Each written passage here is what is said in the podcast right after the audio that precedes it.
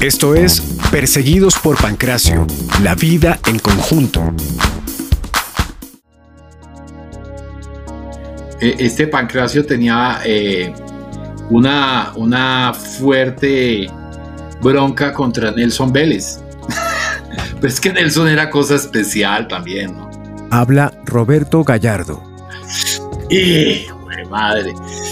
Nelsito era terrible, espantoso, clasista a morir.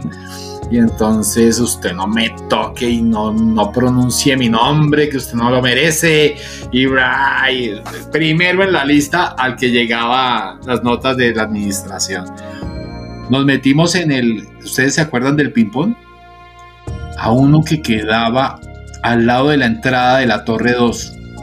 Eso, nos metimos por una ventana del lado de atrás a robarnos los bombombones y las chocolatinas y disque a jugar. Gratis, que porque estaba cerrado. Nos metimos por una ventana con la cédula de uno.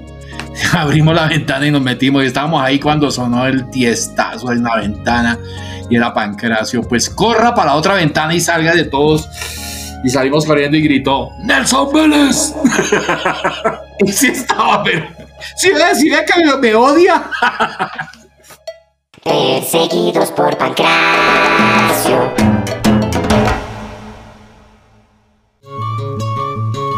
Las crías de las familias de la comunidad de primates, que a duras penas lograban caminar erguidas, sucumbían poco a poco ante los encantos de la televisión. Sin embargo, la calle, el parque y en general la recochita mantenían su poder y ayudaban a afianzar los vínculos de amistad que los acompañarían por el resto de sus vidas. Pero claro, en ese tiempo era, o sea, era todo, todo era mucho más sencillo, era un, mundo de... Gustavo Gallardo. De dos canales, de un canal de televisión. Hola amigos, bienvenidos a la hora con y nuestra única diversión era poder salir a la calle. Habla Fernando Quintero. Empezando por la televisión. Recuerden ustedes que no teníamos sino tres canales. Era el canal 7, el canal 9 y el canal 11, que realmente el 11 tenía algo de programación como desde el mediodía o 2 de la tarde. Cuando como la amarilla sale el sol y, y los canales 7 y 9 eh, eran de 7 de la mañana a 9 de la mañana y se iba la señal, regresaba a las 12, volvía y se iba la señal y arrancaba a las 4 de la tarde, pero a las 11 de la noche o 12 de la noche acababa la televisión. Nos tocó la televisión en blanco y negro.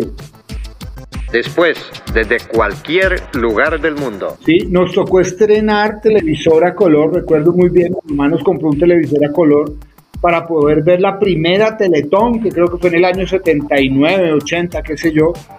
Cuando Chile realiza desde hace dos horas y cinco minutos su tercera Teletón, se inicia la primera en Colombia. Eh, que era gran cosa ver televisión a color, eso, eso era lo máximo. Yo creo que nos tocó vivir con todos esos cambios de la vida, ¿sí? Eh, para mí aprender a manejar el computador fue complicado, entender un Excel, entender tantas cosas. Hoy en día los muchachos nuestros pues nacen con ese chip y, y avanzan en, en, el tema. Pero si lo regresamos atrás, le digo, venga hermano, juegue tarro. ¿Tarro? ¿Esa vaina qué es? Venga, juegue bolas. ¿Sí? No tiene ni Hermes. Corre, corre, besos robado, escondidas americanas, no tienen ni idea de eso. Y, y, acuérdese que en ese tiempo no era que uno se sentara a ver mm, Cartoon Network o alguna vaina de esa, era sentarse a tres horitas de televisión en la tarde y después en la noche. Pero, pero pues que ni siquiera era cosas para niños, era, era novelas o alguna vaina así. Pero, en cambio, sí la imaginación volaba todo el tiempo y yo dibujaba, dibujaba y dibujaba.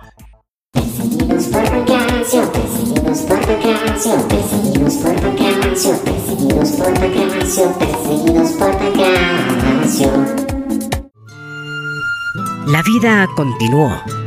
Los miembros de la horda de primates Formaron nuevas familias en nuevos territorios, pero después de muchos años sin contacto, la tecnología fue la herramienta que permitió su reencuentro. Lo primero que hicimos fue que pues, se, me ocurrió crear el grupo en Facebook, estaba empezando el Facebook, el grupo de seguros 70s, 80s. Y, y dio sorpresa porque empezó a entrar gente y gente y gente.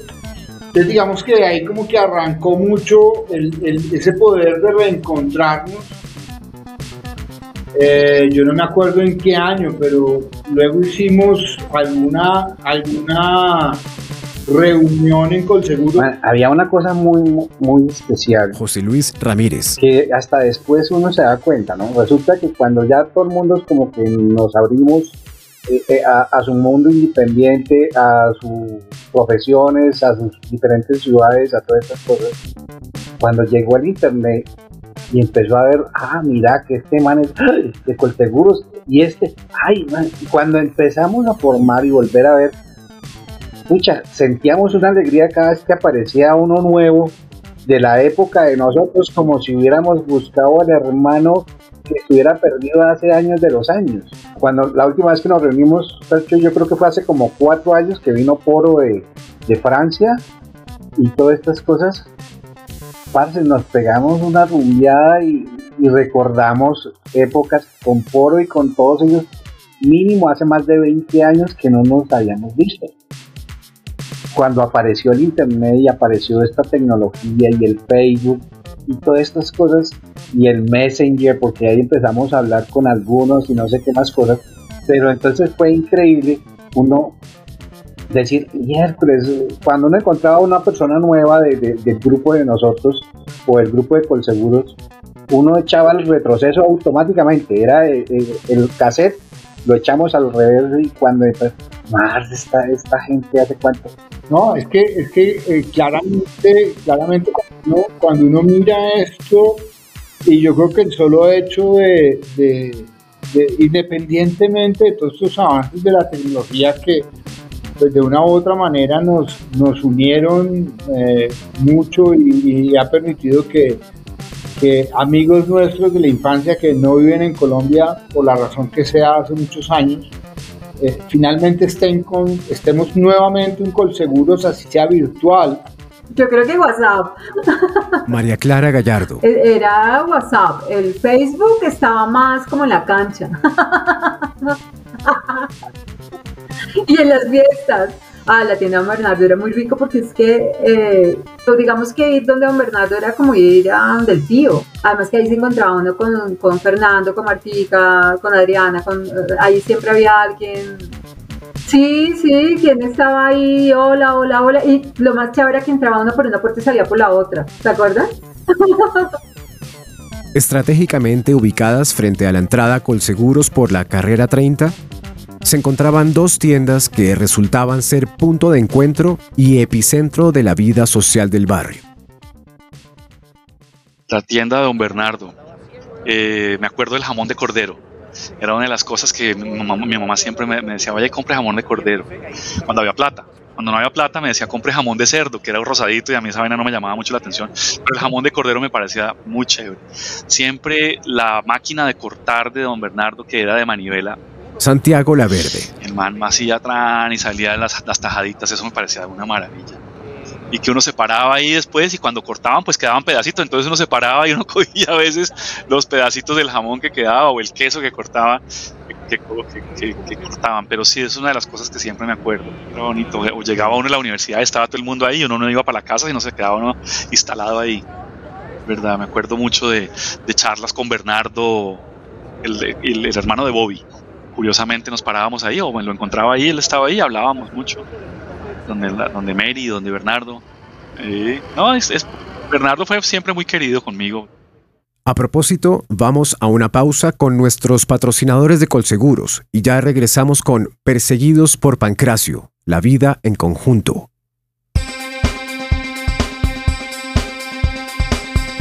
Buscas herpos, gelatina de pata, quesito, jamón, salchichón, chitos, goodies, kumis, gaseosa, pola o guaro, no busques más.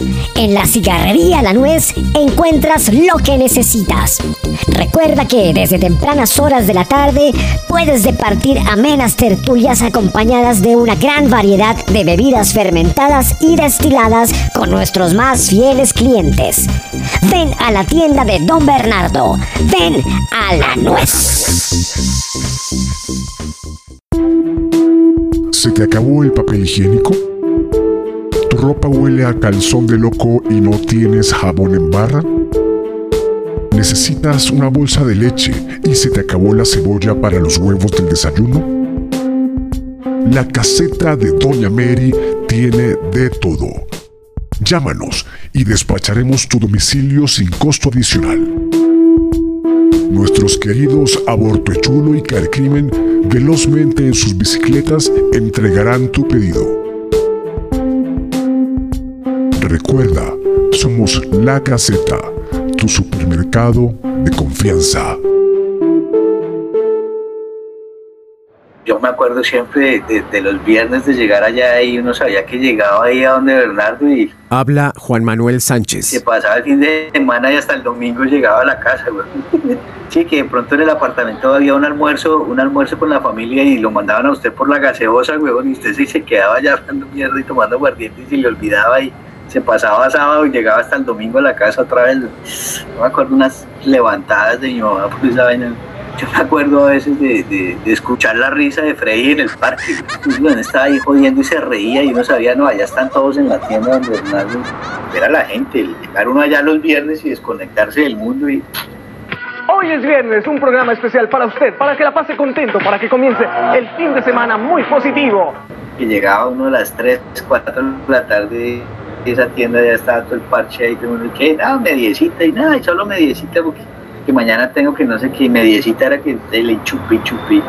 O sea, y eso, sentarse, sentarse a hablar mierda porque uno no hablaba nada más, o sea, ir a burlarse de todo el mundo, a criticar, a echar chisme, a burlarse del uno, del otro, a burlarse de uno mismo.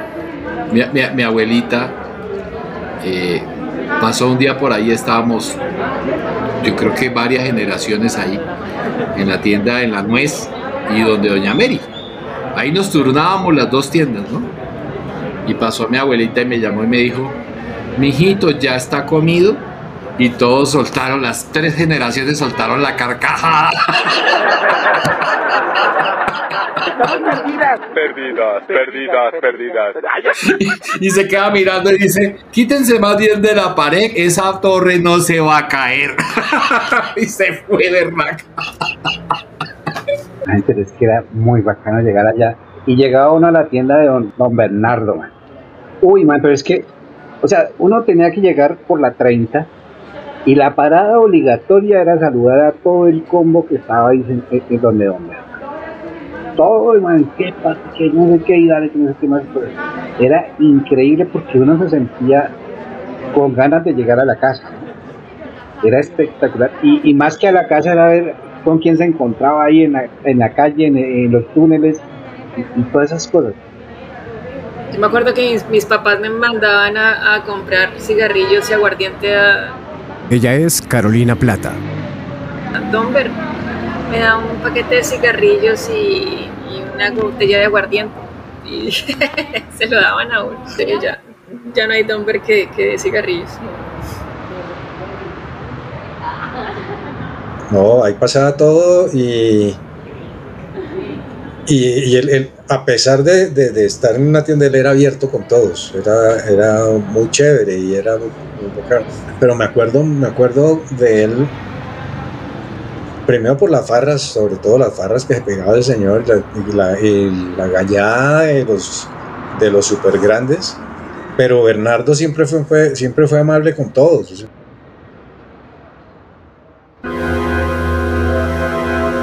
La institución del mal. Eso hay una anécdota grandísima con Humberto Ángel, recién llegado de la. Él, él vivía en Uzatama, ¿no? Con Juan Manuel, con su hermano y sus papás. Pero, pues, venía con seguros. Él es Rafa Pinó. Entonces, él quería entrar a la gallada. Y yo, a veces a mí me daban como el, como el, el cargo de ser el jefe de la, de la gallada. A veces no, a veces igual no, no, no había ningún- no había un solo jefe. Sino que yo, cuando hacíamos barras, ¿se acuerda que uno ponía una barra saltar de aquí a allá en un solo pie y sin, eh, partirse el pie? El que no pueda, el que cualquier huevonada, entonces iba para atrás. Yo, yo para eso era súper ágil y, y corría mucho y tenía mucha velocidad corriendo. Entonces él llegó y yo no sé si nos preguntó qué tenía que hacer para, para pertenecer a la gallada de nosotros. Estábamos en, la cancha de básquet. Viniendo del paraíso iba doña Elsie, la que era la rectora del colegio. Y le dije, venga, ¿usted quiere ser eh, un miembro de la, de la de nosotros? Si lo quiere hacer, párese en la mitad de la cancha y dígale a esa señora gorda hijo de puta. Y se paró Humberto y sí, señor, le pegó qué grito tan berraco. Gorda hijo de puta. Y se vino y le pega qué cachetadón tan hijo de puta. Y yo dije, no, marica, este man es más que líder. Este man es un puta. Sí, no, pues claro, marica, pasó con honores, weón, pasó, pasó casi que ya para graduarse con toga y birrete, weón. Perseguidos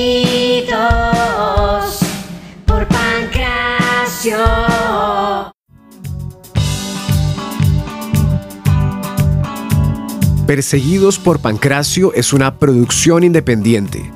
Si te gustó este episodio, recomiéndalo y compártelo en tus redes. Déjanos tus comentarios y escríbenos a perseguidosporpancracio.gmail.com. En Instagram también nos encuentras como Perseguidos por Pancracio. Si lo consideras, cualquier apoyo económico también es valioso y nos ayudará enormemente para seguir contando las historias de Colse. Este podcast es producido por Leonardo Borges con José Guillermo Díaz. Nos escuchamos en el próximo episodio.